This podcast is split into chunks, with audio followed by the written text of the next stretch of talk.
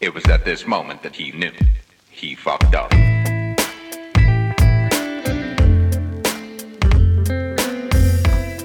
Fuck Up Nights Berlin Podcast Nummer 15.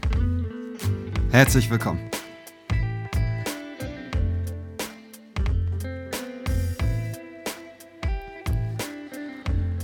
Heute hören wir die Geschichte von Paulina Zvetanova. Aufgezeichnet auf der 30. Fuck Up Night Berlin.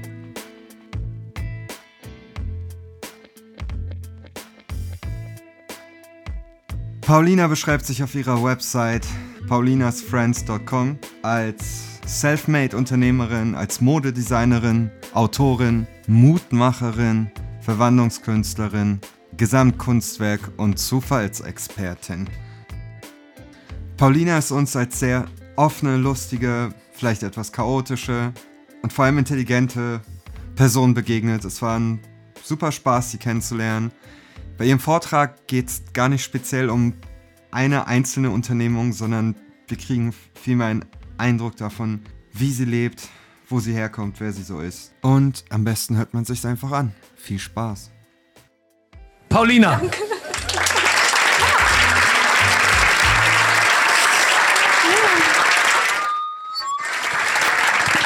Also Leute, ich hoffe, ihr könnt noch ein bisschen. Ähm, ich fange auch nicht gleich bei Adam und Eva an. Äh, ist auch nicht notwendig, glaube ich. Genau.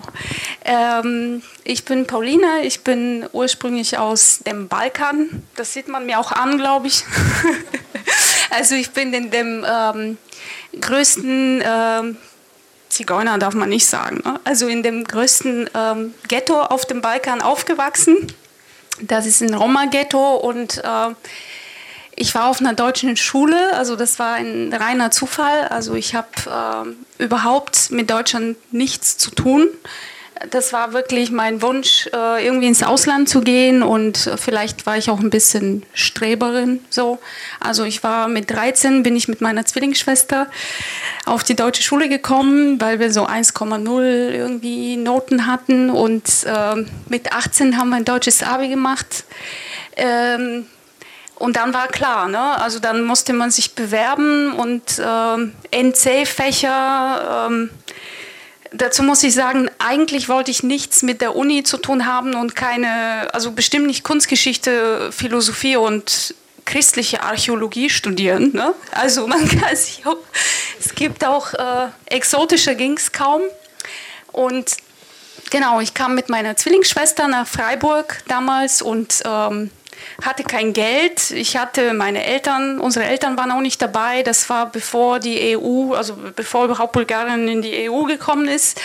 Und ähm, ja, wir hatten auch keine Wohnung. Wir hatten, wir waren schwer krank. Also wir waren ähm, magersüchtig im, zum Schluss im Endstadion. Also ich hatte irgendwie 29 Kilo und ähm, Genau, und wir hatten auch kein Geld und äh, wir kannten eine Person, die in dem ersten Monat gestorben ist. Das war wirklich ein totaler Shit. Also wirklich, das war die schlechteste Voraussetzung überhaupt ins Ausland zu gehen. Und äh, man musste sich trotzdem anstrengen und beweisen und äh, gut sein. Und man hatte diesen Ehrgeiz.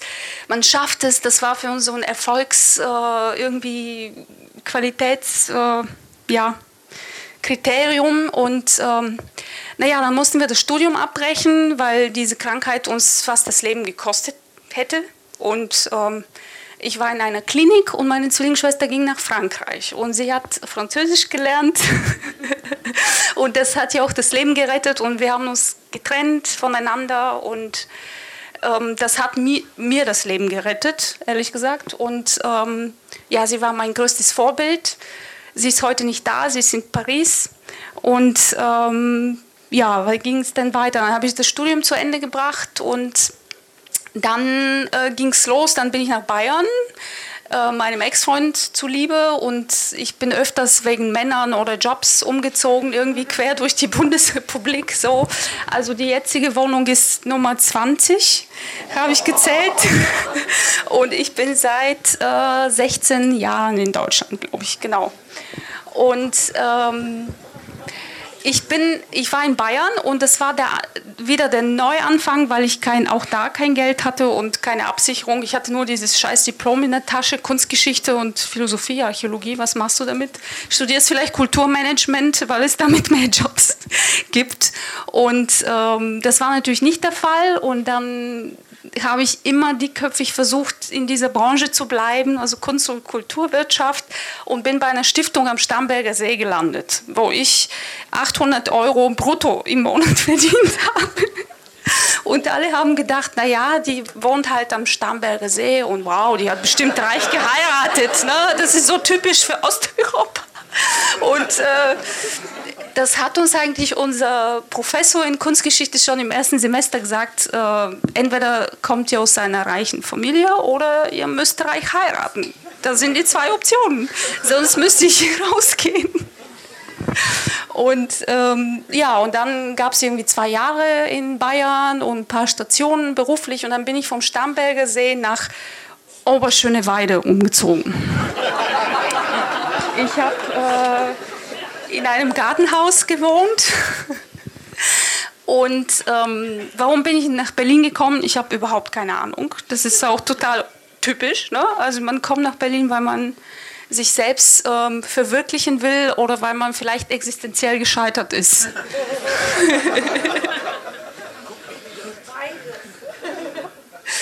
Und ähm, ja, ich habe erstmal ein paar Jahre, ich glaube neun Jahre in dieser Kulturwirtschaft gearbeitet für Top-Galerien und große Namen. Und da war ich immer so ein kleines Licht und man musste sich, äh, das habe ich nicht gemacht, Gott sei Dank, hochschlafen mit irgendwelchen alten Säcken.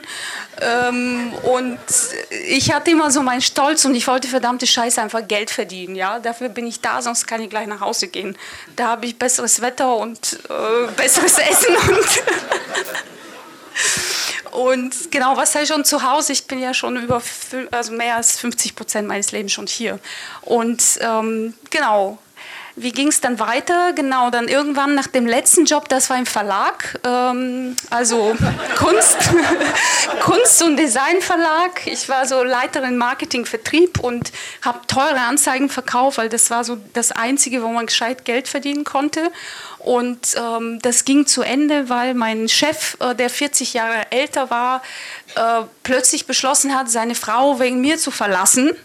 Ich wusste aber nichts davon. Ne? Und äh, ich hätte schon mit 40 ausgesorgt gehabt, aber das wollte ich ja nicht. Und äh, dann habe ich beschlossen, ich kündige den Job und ich mache mich selbstständig. Also ich hatte kein Geld, ich hatte keinen Gründerzuschuss, ich habe kein, äh, doch Arbeitslosengeld 1 hatte ich für sechs Monate und das war eigentlich meine Starthilfe in die Selbstständigkeit, diese sechs Monate. Und dann dachte ich mir, okay, dann musst du alle Kontakte mitnehmen, alles nur mit einer externen Festplatte ins Büro und dann alles rüber kopieren. Ich habe eine hab ne kriminelle Ader. Und ähm, habe ich gemacht. Warum nicht? Klar. Und ähm, dann habe ich mir ein Geschäft gesucht und das war in diesem ähm, Bikini-Haus. Das ist eigentlich hier um die Ecke. Ne? Also das war, ich habe mir eine Box äh, gemietet für 3.500 Euro im Monat, 39 Quadratmeter. Und aus diesem Käfig habe ich auf die Affen geguckt hier im Zoo. Und mein Konzept war, also ich habe meinen Laden, Laden, also meine Galerie äh, Paulinas Friends genannt, weil es äh, die Freunde von Paulina sind.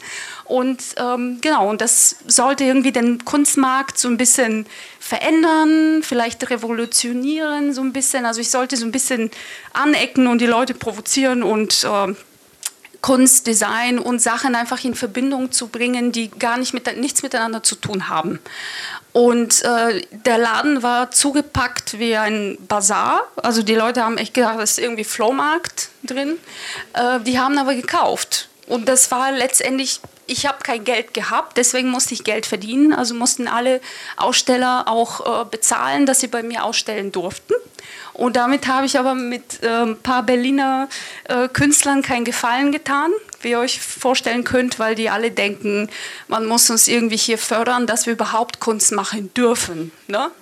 Und ähm, ich hatte sechs Monate da verbracht.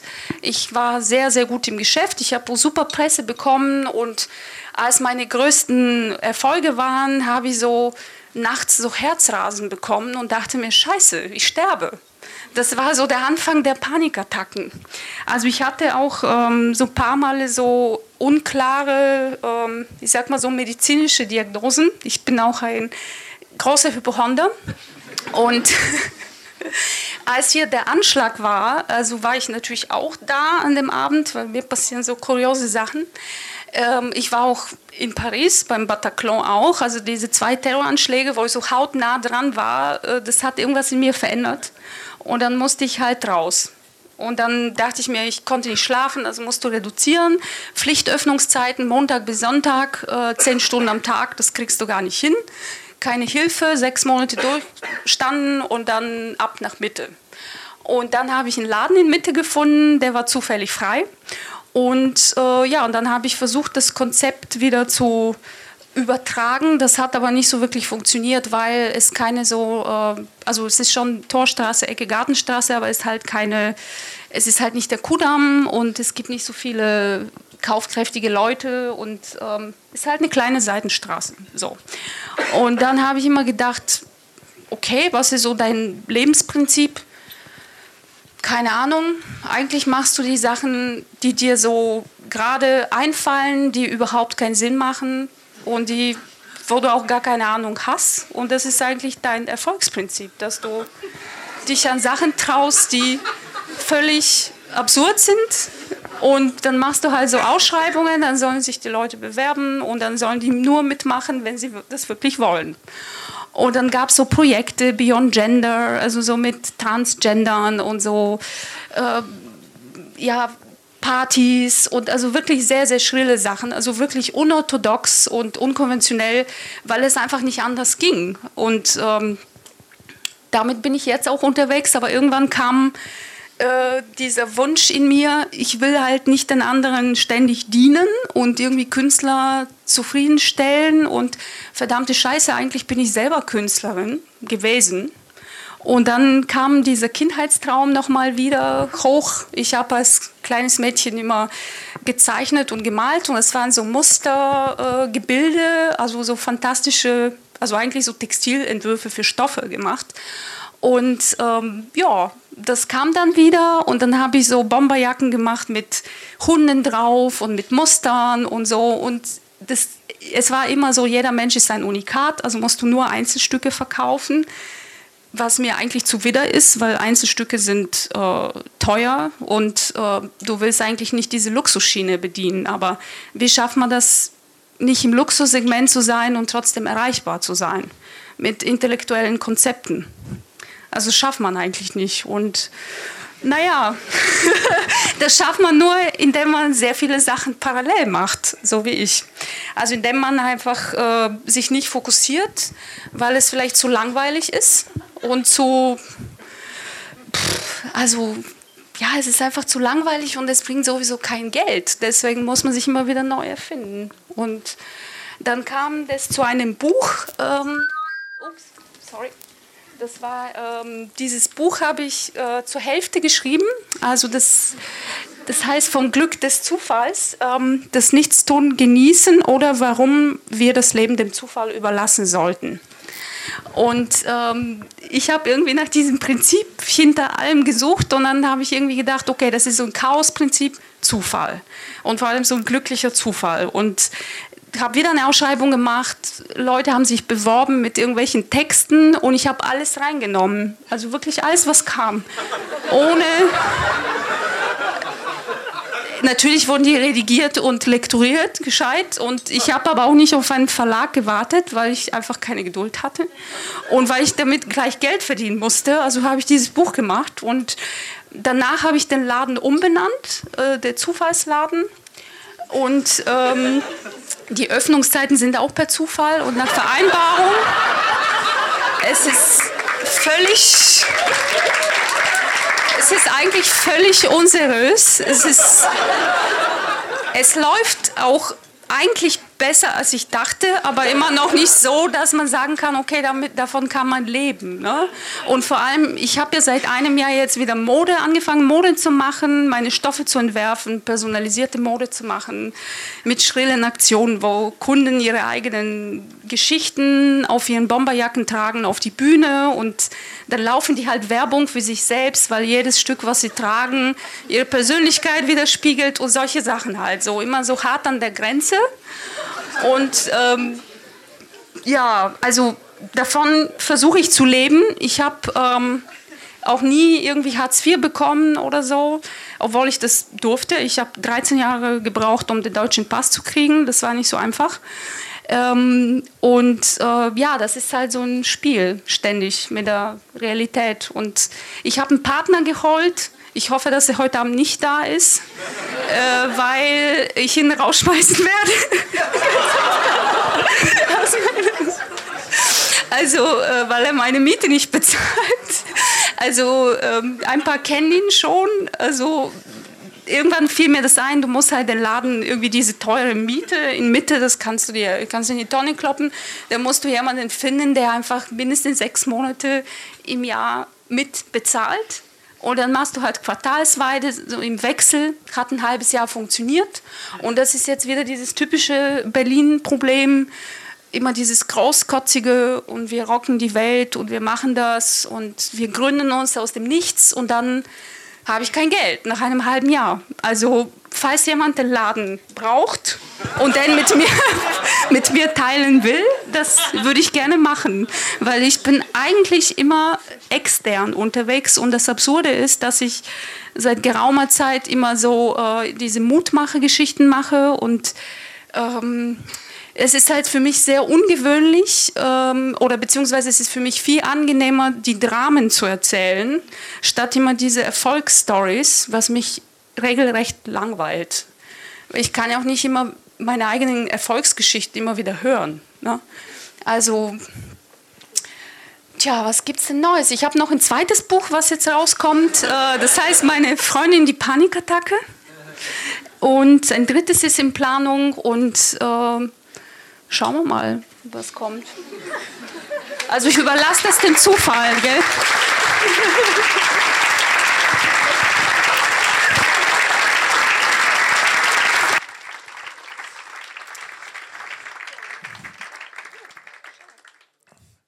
Also, ähm, Paulina, du bist auf jeden Fall äh, also die offenste. also die wirklich, äh, also dieses Chaos-Prinzip, ich habe das schon gedacht in unserem Gespräch. Dass das, also ich kenne aber kaum jemanden, der das lebt. Und jetzt das Seltsame ist, also ich war in dem Laden und man versteht den Laden natürlich nicht. Aber natürlich sprechen all, alle Künstler sprechen ja genau davon. Und alles ist aber eigentlich immer unter Kontrolle. Und bei Paulina wirklich nicht. Also, ja, aber das ist interessant, weil weirderweise, ich weiß nicht wie, ist vielleicht Frage an dich, weil dir geht's ganz gut, ne? Also jetzt auch, du, du, du glaubst nicht, aber du machst einen Eindruck, also jetzt so dein, der Eindruck, den du hier hinterlässt, ist so, nee, so wird das gemacht. Nur so, wie sonst, ist doch klar. Also ich habe äh, mehr Angst zu fliegen oder zum Frauenarzt zu gehen, als hier zu stehen, ehrlich gesagt. Das ist so. Nee, nee ich rede jetzt nicht davon, hier zu stehen, sondern ich rede davon, von diesem, also du weißt ja anscheinend nicht von deinem Lebens, von deinem chaotischen Lebensprinzip. Von diesem, also was ich interessant fand dabei und äh, äh ist zum Beispiel diese, diese Sache der Langeweile. Na, also das gibt es ja bei dir nicht. Also, ich, also weder in dem Gespräch jetzt noch, also, sondern, und wer kann das schon von sich behaupten? Na, also da ist ja eine Menge los und das ist ja, glaube ich, diese, diese Vermeidung von Langeweile ist ja, glaube ich, dein Antrieb. Also kurz, wenn irgendwas funktioniert, und das war ja häufiger so, äh, lässt du es eigentlich sein, einfach weil es dich langweilt. Ne, die meisten Leute denken dann, okay, wie, wie kriegen wir das dann größer, wie skalieren wir das und so weiter. Und bei dir war so, pff, ach so, jetzt ist langweilig. Let's, something fresh. Äh, kannst du das, kannst, kannst, kannst du da vielleicht drauf eingehen, noch mal ganz kurz? Also ich glaube, dass es, ähm, also klar, dieses Schei also der Zufall ist manchmal eine Entschuldigung dafür, dass man zu ist faul das an- ist.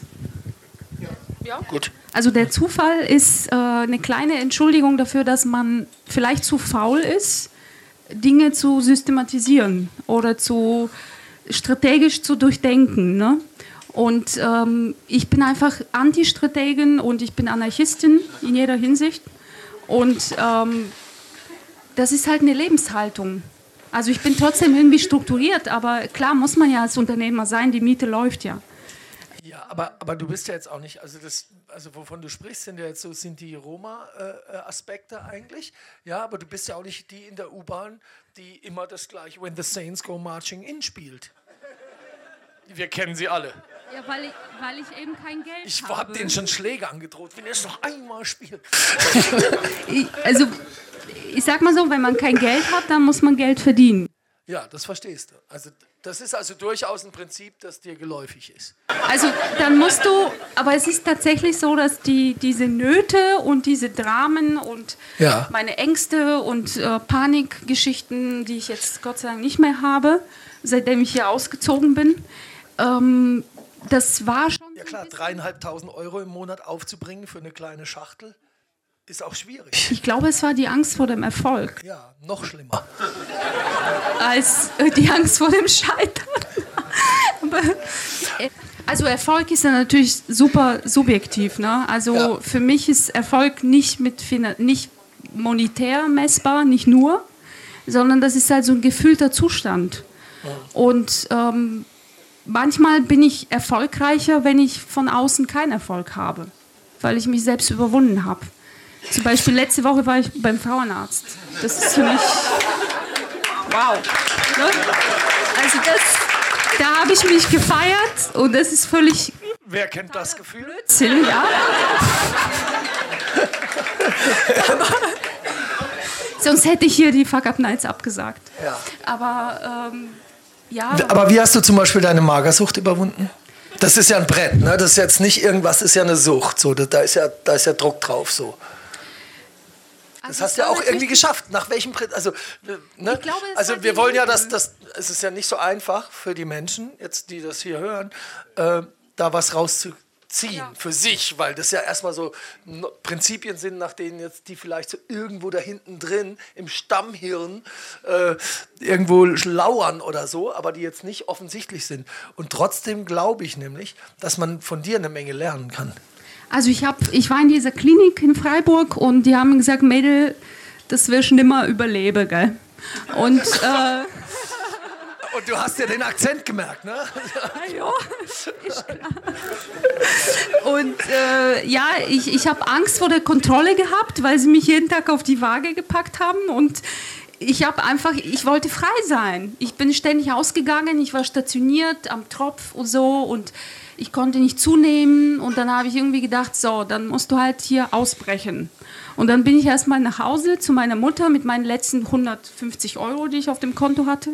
Mit dem Bus damals durch halb Europa, durch ganz Ex-Jugoslawien, mit den ich komme ja von der griechisch-türkischen Grenze, also das, da musste man durch ganz Europa fahren. Man wurde an jeder Grenze kontrolliert, man durfte nicht Sachen mitnehmen einfach.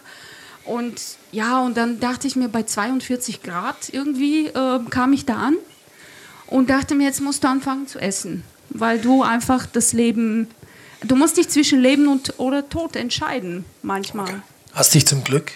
Und ich habe natürlich so eine, also so eine kleine Macke mit dem Tod, weil ich solche Sachen auch anziehe hier, wie diese Terrorgeschichten oder äh, pff, ja, hoffentlich passiert heute nichts mehr. da schießt keiner durch die Äh, bitte kein Gepäck irgendwo abstellen. Aber irgendwie denke ich mir, das ist halt immer wieder so ein Antrieb, wenn du so an der Grenze bist, dann weißt du halt das Leben zu schätzen. Und vielleicht habe ich auch eine Macke, weil ich denke, ja, vielleicht habe ich gar keine Lebenszeit mehr. Dann muss ich halt die Sachen tun, die mir wirklich am Herzen liegen. Und dann habe ich so eine innere Rastlosigkeit, dass alles so schnell passieren soll, äh, weil ich vielleicht Angst habe, dass ich sonst nicht umsetze. Irgendwie. Kenne ich total gut. Was auch ein totaler Drang ist, ne? Und Quatsch Okay, ist. okay. Ähm, habt ihr noch Fragen? Habt ihr noch Fragen an Paulina? Ihr habt mit Sicherheit Fragen an Paulina.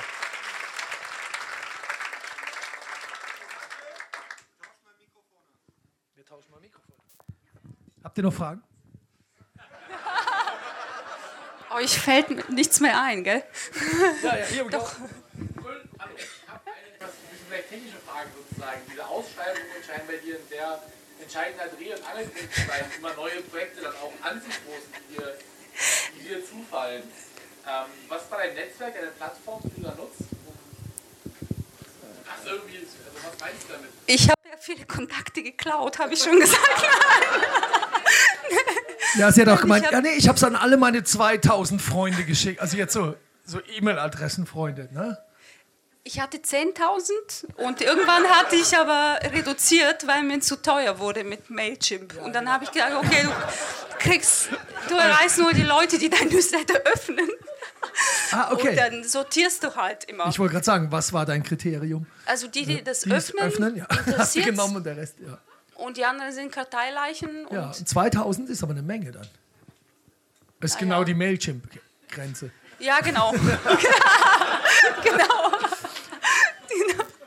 Und dann halt natürlich Facebook und so. Also ich bin jetzt kein, nicht so auf Instagram. Ja, Und- okay. Also schon, aber Okay. ich bin jetzt keine Bloggerin im klassischen Sinne. Eine Sache Ähm, sagen noch eine. Frage, noch eine Frage, Entschuldigung. Also das war ja ein roter Faden heute, es ging ja die ganze Zeit um Bücher. Und du hast eine große Tüte mit auf die Bühne gebracht und wir- ich hoffe, da sind Bücher drin, die wir kaufen können.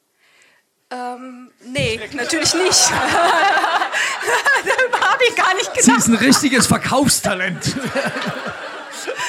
Also Kerstin ist, äh, genau, jetzt fällt mir was ein. Also ich habe jetzt noch ein Format Unternehmerfrühstück, was ich ein Jahr in meiner Galerie gemacht habe. Ich habe alles eingekauft und mit dem Fahrrad geschleppt. Ich habe übrigens vor zwei Jahren Fahrradfahren gelernt. Erst. Und ähm, genau, ich hatte auch keinen Kühlschrank. Also lange Rede, kurzer Sinn, ich habe dieses Frühstück mit Lachs und Kaviar und Cremant für irgendwie hochkarätige Frauen ähm, einmal im Monat ausgerichtet und irgendwann war ich richtig fertig damit, weil das einfach so unprofessionell ist. Du stehst halt vor den Leuten und nachher läufst du mit dem Putzlappen da und denkst dir, du bist ständig gestresst. Und jetzt hatte ich die Idee, okay, ähm, hier gibt es doch so viele Hotels, also du kontaktier die einfach, die sollen dir das Ding sponsern. So. Macht total Sinn. Und? Und das Funst? hat jetzt geklappt. Also wir sind Natürlich. jetzt, Ist doch klar. Ist doch klar. wir sind jetzt im ähm, Hotel Zoo. Ähm, genau. Und keine Ahnung. Ultra cool. Also, Also übrigens, diese Galerie ist falls ein Mäzenat hier ist, ich finde, Paulina ist absolut, du hättest es verdient. Also einfach jemand, der, oder die, der es einfach durchschiebt. Einfach durchschiebt. Nicht einfach deine Ideen sponsert. Wäre Kannst trotzdem das Geld kassieren dafür. Ja, genau. ne? Aber Absolut.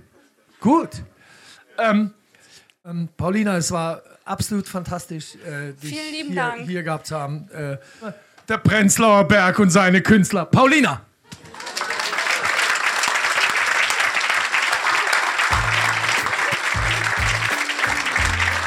Das war Paulina Zvetanova. paulinasfriends.com Ich hoffe, man merkt so ein bisschen, dass wir da eine sehr feuchtfröhliche Veranstaltung hatten und äh, die Stimmung super war. Also, das war's. Mir kann man schreiben unter rk.fuckups.de. Ansonsten folgt uns bei den ganzen Social Media Gedöns. Und bis bald, bis zur nächsten Veranstaltung. Ciao.